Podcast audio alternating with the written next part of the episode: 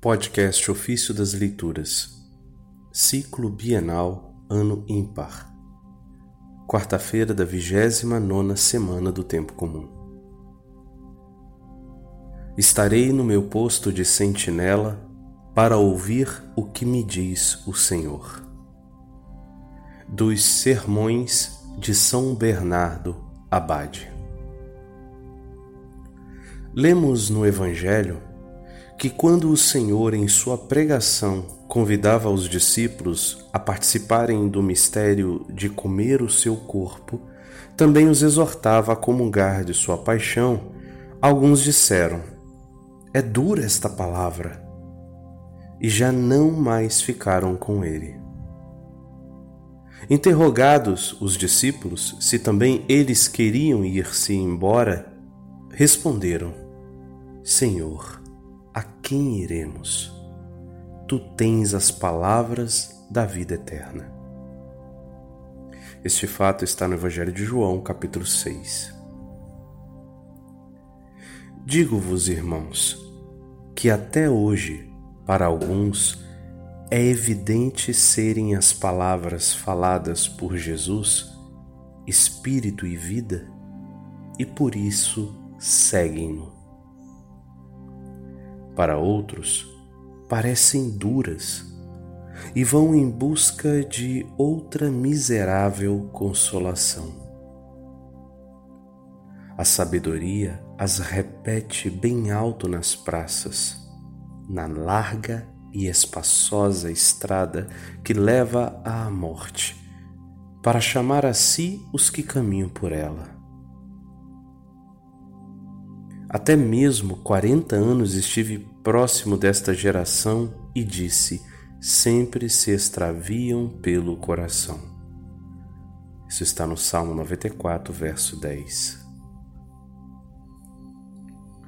Encontras também em outro salmo: Uma vez falou Deus.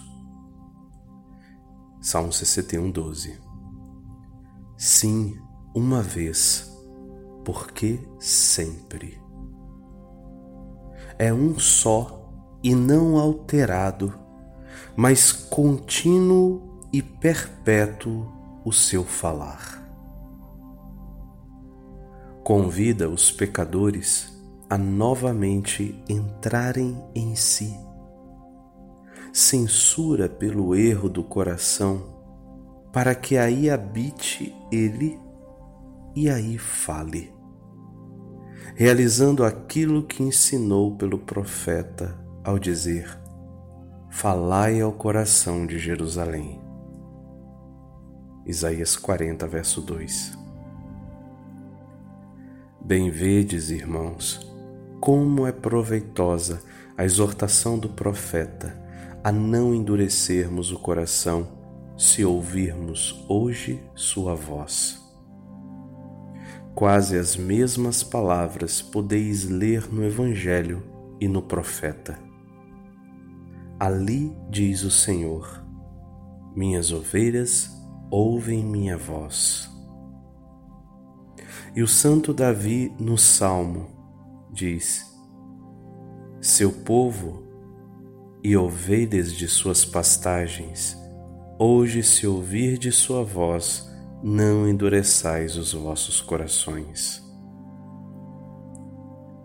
Essas passagens estão no Evangelho de João, capítulo 10, versículo 27 e Salmo 94, verso 7. Escuta por fim o profeta Abacuque, como não disfarça a censura do Senhor, mas se entrega à contínua e solicita reflexão sobre ela